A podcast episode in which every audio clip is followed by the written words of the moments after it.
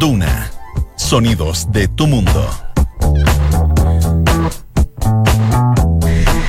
Ahora sí, son las 2 de la tarde de esta tarde de día miércoles, 22 de mayo de 2019 con sabor a día lunes. Es raro cuando hay días feriados entre medio. A esta hora hay 16,4 grados de temperatura en Santiago.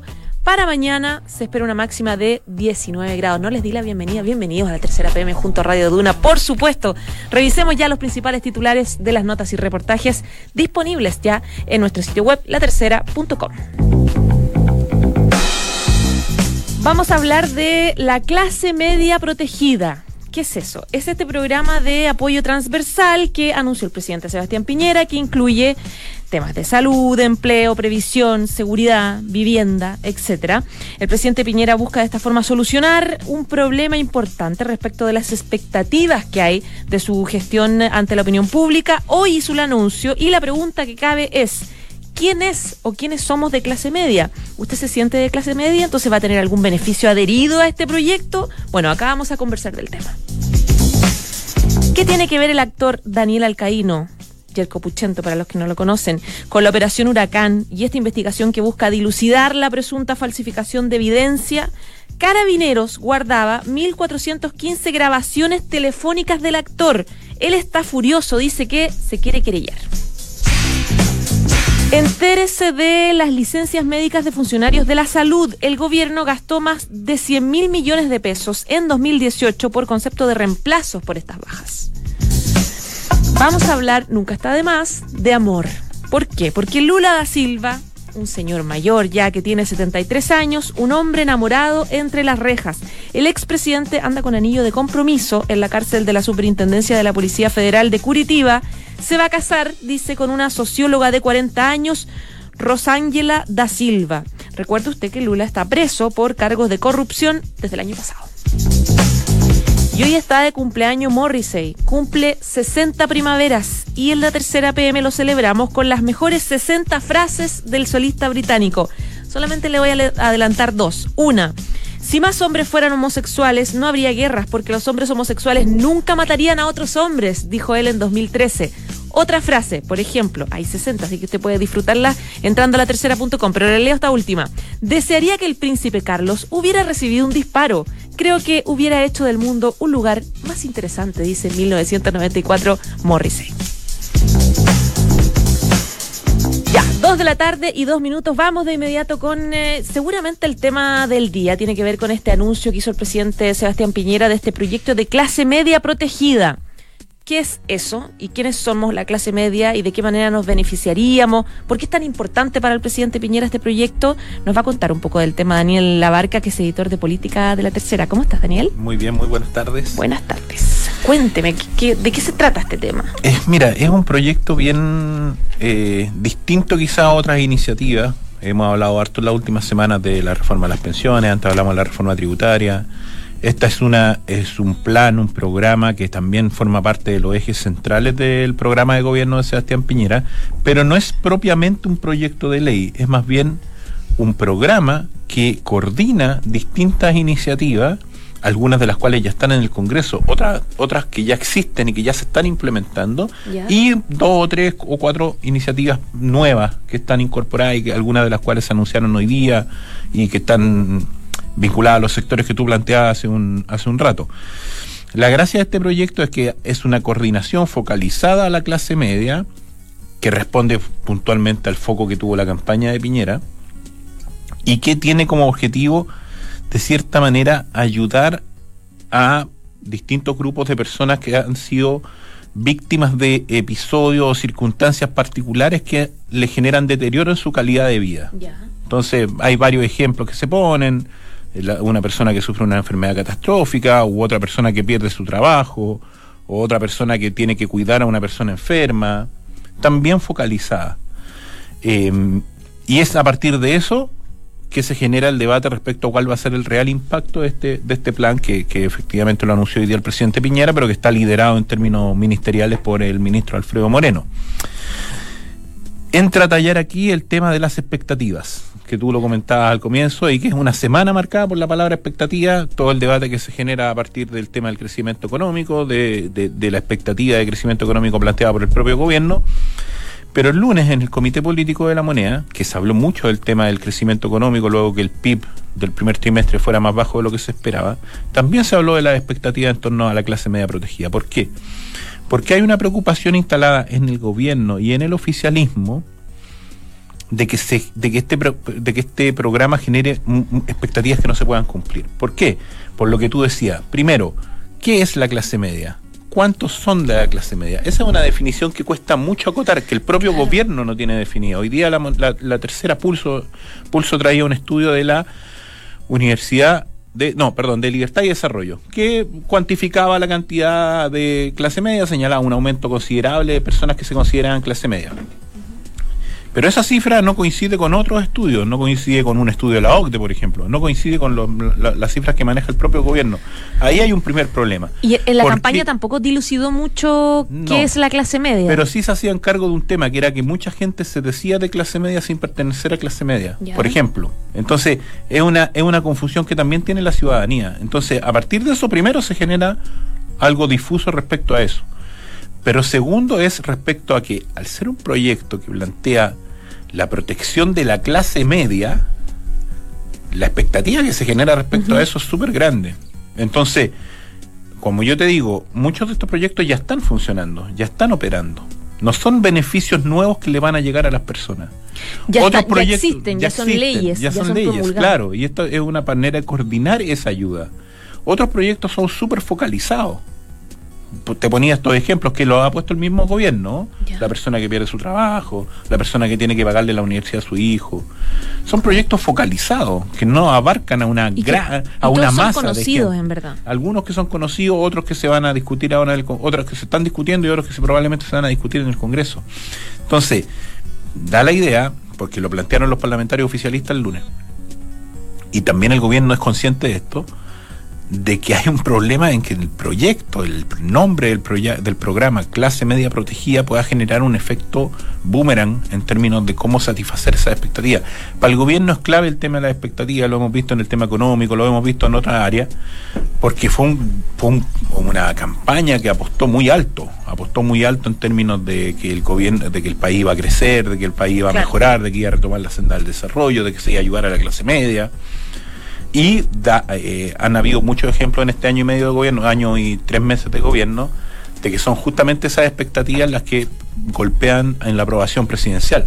Ya lo hemos visto con varios casos, el caso de los medidores, el caso de cuando, cuando la expectativa, cuando las cifras económicas van a la baja, eh, porque en el fondo la gran promesa de este gobierno, en el fondo se traduce en que la gente siente que va a vivir mejor, va a tener mejores condiciones de vida. Entonces, por eso el, tema de las expectativas nuevamente vuelve a tocar fuerte en la moneda con el programa, proyecto de la clase media protegida. Por otra parte, el gobierno también estaba de cierta manera obligado a presentarlo pronto, ya se había postergado un par de veces porque tiene la cuenta pública a la vuelta de la esquina y no y, convengamos que no tiene tantas cosas en el que mostrar en este momento. Claro, claro, recordemos que está complicado con varios de sus, varios proyectos, emblemáticos. Ahora, en la práctica, es que como que me lo explican, me lo explican, escuchar al presidente, etcétera, la clase media protegida, y, y, la verdad es que no logro entender en qué se va a traducir, si efectivamente son proyectos que ya están andando, otros que ya existen. ¿Cómo se logra una coordinación? Que es como raro, no, no tiene como un, un fondo que uno pueda decir, ya, esto va a ser así. No, no, yo creo que se está, yo creo que está en desarrollo. Hay algunos indicios, por ejemplo, se plantea una suerte de plataforma digital, donde uno mete su root o el root de una persona y esa, y esa plataforma digital te unifica una serie de datos tuyos. Ya. Por ejemplo, eh, tu sueldo o tu ingreso, eh, tus propiedades, eh, si estás en FONASA o estás en ISAPRE. Y a partir de eso, de ese, de ese, de ese cúmulo de información, se generan las políticas públicas que hoy día en ayuda a determinadas personas. Como que ese, de cierta manera, esa plataforma resume un poco el concepto del proyecto, pero si tú me preguntas a mí, es cierto, no ¿Cuál es la coordinación que van a haber entre distintas iniciativas? Claro. Más bien lo que es, lo que da la idea es que es un mayor flujo de información que permite identificar mejor a determinados sectores eh, que tienen distintas problemáticas de vulnerabilidad finalmente.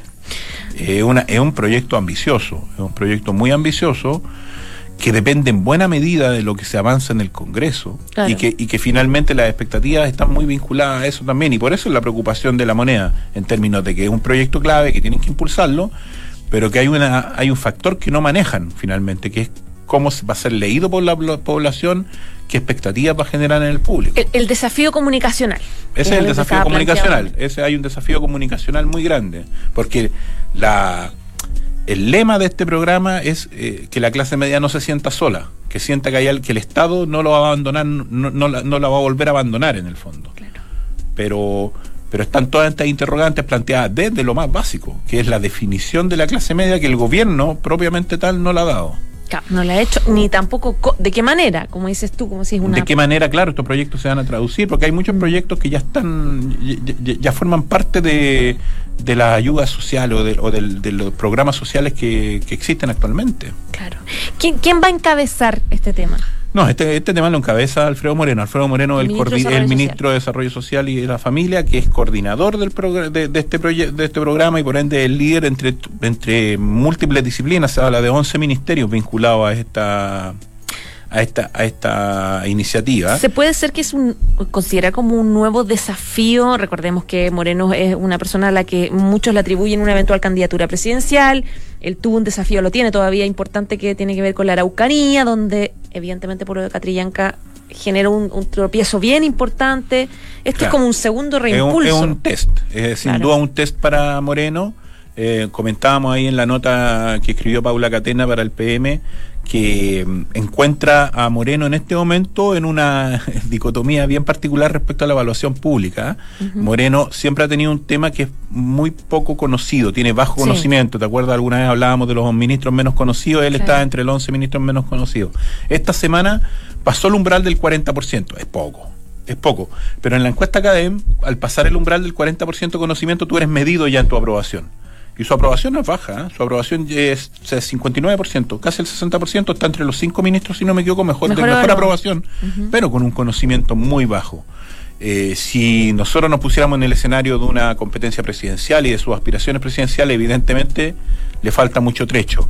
En términos más políticos, del manejo que él ha tenido de distintas iniciativas, efectivamente aquí nuevamente se plantea una oportunidad para que él muestre liderazgo, capacidad de gestión. Eh, él estuvo a cargo del tema de la infancia, donde yo diría que los resultados para él no fueron tan malos porque las iniciativas fueron rápidamente al Congreso, empezaron a tramitarse. Sí. Pero el tema de la Araucanía, sin duda, es mucho más complejo, tiene cosas que no, que no maneja directamente él. Él puede ser un promotor del diálogo, pero el promotor del diálogo se ve complicado cuando, cuando muere Catrillanca y finalmente Claro, se todo complica. se estanca. Ahora, por lo que tú planteas del proyecto Clase Media Protegida y las dudas que hay, también es un riesgo. Es un O sea, riesgo, Es un sin test, duda. le puede ir bien o le puede ir mal. Eh, exactamente, es un riesgo, es un riesgo y que tiene que ver con las propias definiciones del proyecto más que con Claro. factores externos. Ya pues, Daniel Labarca, muchísimas gracias. Que estés muy bien, buenas tardes. Buenas tardes. Estás en la tercera PM con María José Soto. Dos de la tarde y 13 minutos. Viene entrando Felipe Díaz, su editor de Nacional de la Tercera, a hablarnos de Yerko Puchento, de Daniel Alcaíno y su vínculo con eh, la operación Huracán. Se pillaron. Eh, ¿Cuántos llamados telefónicos? Incau- Incautación telefónica de. Estaba por acá la cifra, la había Cerca dicho en de titulares. 1400, Cerca de 1.400 incautaciones telefónicas que se le hicieron a Daniel Alcaíno. ¿Por qué? Claro. Mira, te cuento, esto es el informe que hizo la PDI a raíz del allanamiento que hicieron a la Dipolcar, eh, que esto fue en agosto del año pasado. Esto Claro. en el marco de la Operación Huracán. Y bueno, y ahí la PDI incautó una serie de computadores que tenía la gente de inteligencia de carabineros. Y en estos computadores lo analizaron y ahí vieron que había una carpeta de Daniel Caino que tenía 1400, un poco más, eh, MP3, que eran intercepciones telefónicas al actor, porque él estaba siendo ese tiempo investigado por su presunto vínculo con la operación Huracán. Que al final eso fue descartado y se determinó que todo eso era falso. Se hablaba de vínculos con la CAM, como que había un montón de, de rumores respecto de las cercanías que él tendría en general con, con el tema mapuche. Claro. En, en los meses previos a que el caso estallara, él había dado una entrevista de Clean y otros medios más donde se mostraba a favor del tema mapuche. Entonces ahí Carabinero hizo un link con que él podría ser una especie de como de ayudista financista de, de la CAM Y a raíz de eso es que le pide a la Corte de Apelación de Temuco que le pinche el teléfono a Daniel Caíno buscando, buscando pistas. Y, y bueno, y, y todo este trabajo de inteligencia sobre el actor quedó reflejado en este, en este informe de la PDI, donde da cuenta de los audios. Los audios no se escuchan, pero deben ser audios personales de él y que en el fondo se determinó que él no tenía ninguna relación con el caso. Pero bueno, pero fue objeto de investigación, estuvo harto tiempo siendo seguido y de hecho, En algún minuto se liberó como uno de los audios donde él felicitaba la liberación de. ¿De quién era? claro, él, él- sí, el del, de este exfrentista Claro. que, que está, que está preso y que trató de revertir su condena en la Corte Suprema. Exacto, que un poco él valoraba la liberación, etcétera. Fue como lo único que, que, que se reveló en algún minuto. Claro, bueno, y también cuando se conocieron lo- los presuntos WhatsApp que tenía Yaitul, Que al final, bueno, se determinó que todos estos WhatsApp habían sido implantados por carabineros, en uno decía Yaitul, bueno, según esta, estos informes, que había venido a Santiago y se había juntado con Daniel Yerko, Ya. como para, en el fondo, recibir apoyo de parte de él. Pero bueno, después se determinó que, que todo lo que. eh, Estos diálogos, supuestos diálogos de Héctor Yaitul, fueron diálogos que mismo gente carabinero implantó en su teléfono para hacerlos pasar como pruebas para justificar las detenciones por el caso Huracán. Ya, perfecto. Ahora él dice que eh, se va a querellar Claro. por, el- por esta incautación. Claro, y bueno, por, también por, por haber sido también objeto de, de investigación por parte policial sin tener ningún justificativo que Ningún vínculo. ningún vínculo y nada que justificara que él fuera objeto de investigación eh, por parte de carabineros. Entonces él está, él está estudiando con su abogado querellas penales contra el Estado y también deman- demandas civiles también para también tener alguna retribución económica por este maltrato que le tocó pasar al actor. Ahora, eh, esas incautaciones telefónicas, más de mil incautaciones, ¿hay alguna posibilidad de que se filtren las conversaciones o en realidad no tienen ningún, como no tienen ninguna importancia en términos judiciales, finalmente van a desaparecer? ¿Qué pasa con algo así? Claro, bueno, te cuento un poco el origen de esto.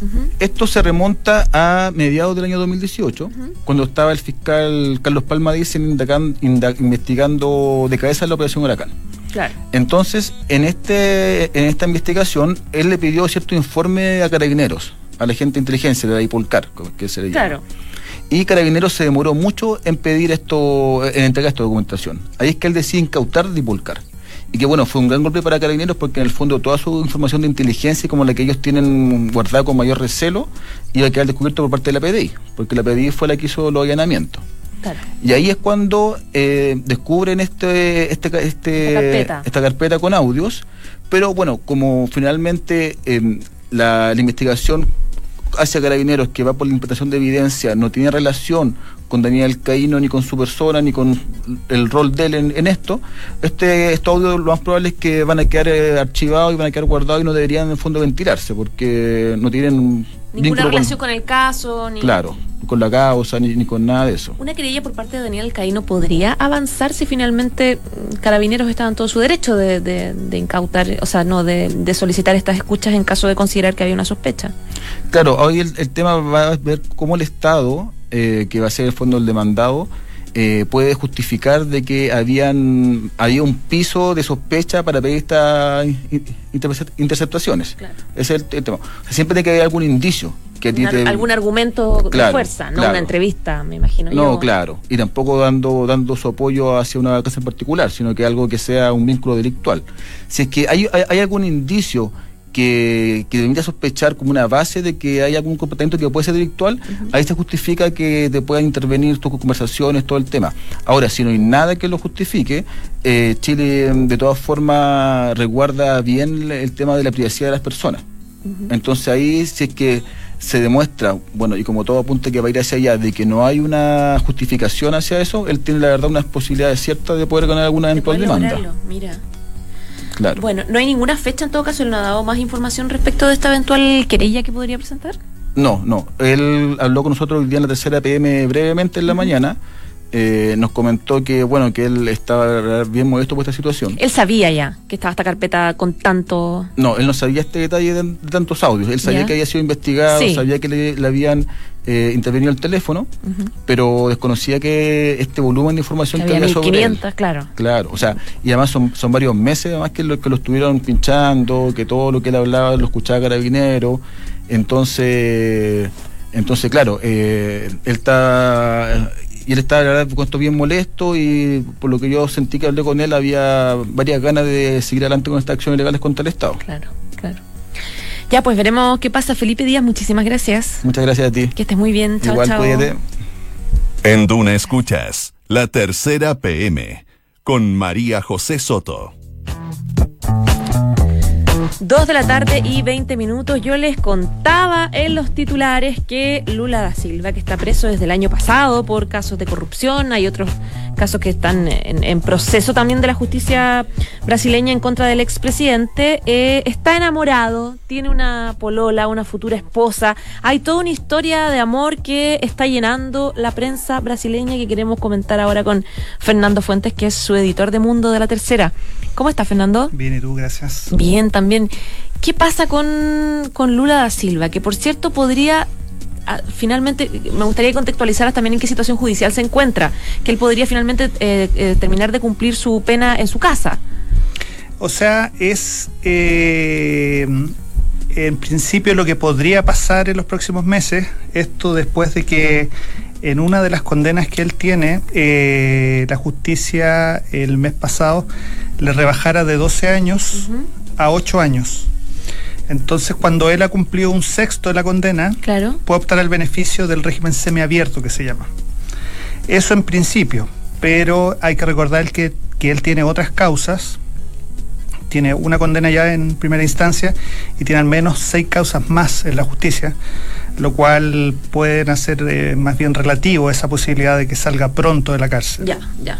O sea, Sí. es una interrogante si efectivamente Claro. puede salir a Sí, casarse. él en todo tú. caso lo dijo en una entrevista que una de las primeras que dio, que le autorizó la justicia, que se la dio justamente a al diario El País de España, eh, dijo que él iba a luchar justamente y que iba a presentar ese recurso para salir, pero que estaba consciente de que podía ser rechazado, dependiendo de las otras eh, instancias judiciales en las que él está involucrado en este momento, y que de lo contrario él eh, podía seguir eh, en la cárcel y que no, no lo complicaba. Cuéntanos ahora cuál es la situación de este caballero, por qué, y qué raro, uno siempre desconfía y por qué está saliendo esta relación, como que se ven tras las rejas de esta chiquilla de 40, bueno, chiquilla tampoco, pero mucho más joven que él, de 40 Sí. años. ¿Cuál es el enredo acá? Bueno, todo se destapó el fin de semana. Eh, esto fue un comentario que posteó un ex ministro del gobierno de Fernando Enrique Cardoso, eh, Carlos Brese Pereira. Él fue a visitar a Lula la semana pasada, el jueves pasado, Ya. y conversaron, y él relató parte de ese encuentro en un posteo que subió a Facebook el sábado. Y ahí revela que eh, Lula le había confesado que estaba enamorado y que una de las primeras cosas que iba a hacer cuando saliera en libertad era casarse. De ahí lo tomó, este, este posteo lo tomó la revista Época en Brasil y rápidamente ese mismo día eh, ya tenían el nombre de la, de la supuesta novia. Claro, se reportió. Se reportó rápido y se conoció que es una socióloga que tiene 40 años, eh, Lula tiene 73, ella, y ellos se conocerían por lo menos desde los años 90. Eh, ella mm, trabaja en la represa de Itaipú y aparentemente ya habían estado en contacto en algunas eh, eh, campañas presidenciales. pero el noviazgo mismo se habría concretado, se habría iniciado hace un poco más de un año. En todo caso, previo a que Lula fuera llevado a prisión, que fue en abril del año pasado. Ya. Y bueno, ya lo que se había comentado en la revista Época era que ella al menos lo había visitado cinco veces. En este, él está preso en la sede de la Policía Federal en Curitiba. Ella es de Curitiba, de hecho. Pero que es poquito igual, cinco veces, ¿o no? Si ella lleva, ¿cuánto tiempo lleva? Un Eh, año. Claro, un poco más de un año. Eso por lo menos es lo que tiene contabilizado el, el informe, el reporte que daba la, la revista. Y hoy justamente una columnista del diario Globo eh, vuelve a tomar el tema y aporta más detalles. Eh, bueno, todo esto en Facebook estos días, cuando se conoció las, las primeras eh, noticias sobre esta relación, Emir Sader, que es un uno de los de los eh, fundadores del Partido de los Trabajadores, colocó una imagen que más o menos confirmaba esto. Colocó a Lula, un- era una caricatura con un globito en forma de corazón, decía Lula está enamorado. Y, y hoy esta columnista de Globo dice que aparentemente la cosa va en serio. Porque, Que es de verdad, que, Que no es de verdad, claro. que No. es real. porque eh, se puede apreciar en algunas fotos que han salido de Lula cuando ha tenido que comparecer en, las- en las audiencias judiciales ¿Ya? que está usando un anillo compromiso en la mano derecha. ¿Ya? Y eh, esta columnista de Globo dice que reproduce incluso un diálogo que algunos amigos de, de Lula le habrían hecho llegar, donde ella le pregunta a Lula, eh, porque ella fue la que le regaló esta alianza.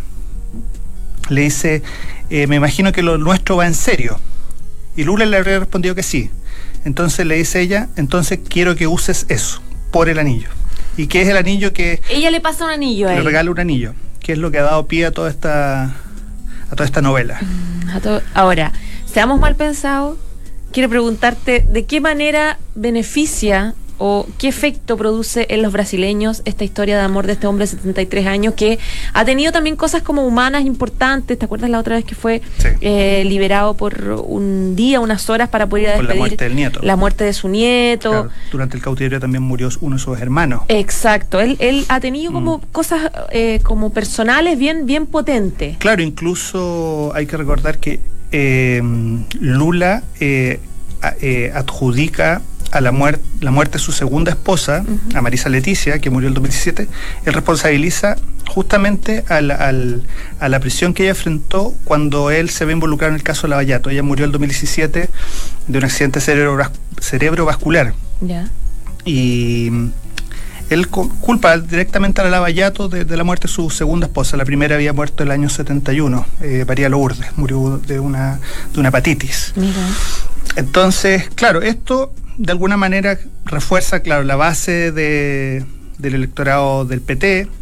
Que Y- recordemos se debilitó mucho con tantos casos de corrupción. Se debilitó bastante, pero justamente eh, estaba leyendo hoy en la, en la prensa brasileña que el lunes en la noche habría habido algunas eh, conversaciones entre gente del PT y el partido del expresidente Fernando Enrique Cardoso, el PSDB, que es uno de los partidos más grandes de Brasil, para formar una suerte de movimiento eh, en reacción al, al- al momento político que está viviendo Brasil. Hay que recordar que eh, hace una semana Bolsonaro, Jair Bolsonaro, presidente, se vio afectado por una de las primeras grandes marchas populares que salen a las calles, sobre todo de Sao Paulo y Río, que eh, era la marcha de los estudiantes universitarios, a propósito de los recortes que el gobierno anunció. Y se espera justamente para este domingo una gran marcha de los adherentes al gobierno. Entonces, de alguna manera, se está viendo ahí una, una suerte de, de gallito entre las dos fuerzas. polarizando Se la está- cosa. o sea, ya venía polarizada la campaña, pero Claro. ahora hay ya problemas reales que está enfrentando el gobierno. Por ejemplo, este choque con los universitarios. Está ahí por verse también qué pasa con la reforma de las pensiones, que es como el- el- la, la gran batalla que tiene que dar el gobierno Bolsonaro. Ya hay algunos quiebres en el seno del, del, del, del oficialismo entre las fuerzas que lo apoyaron. El, el presidente de la Cámara de Diputados ha roto oficialmente con, con, con el ¿Con el oficialismo. Y también estaba en vista por estos días, eh, el- se ha visto obligado Bolsonaro aparentemente a reformular también el decreto de la flexibilización del uso de las armas, también por críticas en su propio grupo de apoyo. O sea, otra cosa es con guitarra. Claro. Lo que todos decían de Bolsonaro en algún minuto, mucha oferta, pero al, al enfrentarse ahí a la realidad va a tener que conceder algunas cosas. Está bastante complicado en este momento. Claro, claro. Y en un contexto en el que Lula, enamorado, y tal vez puede salir más, más libre y puede eh, tener ciertas libertades judiciales respecto de su condena. Sí, pues está por verse. Bueno, ya veremos cómo se dan las cosas por allá. Muchas gracias, Fernando. No, gracias a ti. Que estés. Muy bien, Chao, chao. 2 de la tarde y 29 minutos. Saludamos a Sinergia Inmobiliaria que piensa en cada proyecto de casa o departamento como si fuera único. La distribución de los espacios, diseño vanguardista y terminaciones que encantan. Sinergia Inmobiliaria, espacios bien pensados. Conócelos en isinergia.cl. Ya nos vamos. Muchas gracias por informarse con nosotros, pero quédese porque viene la próxima carta notable, la ludipatía de Fyodor Dostoyevsky.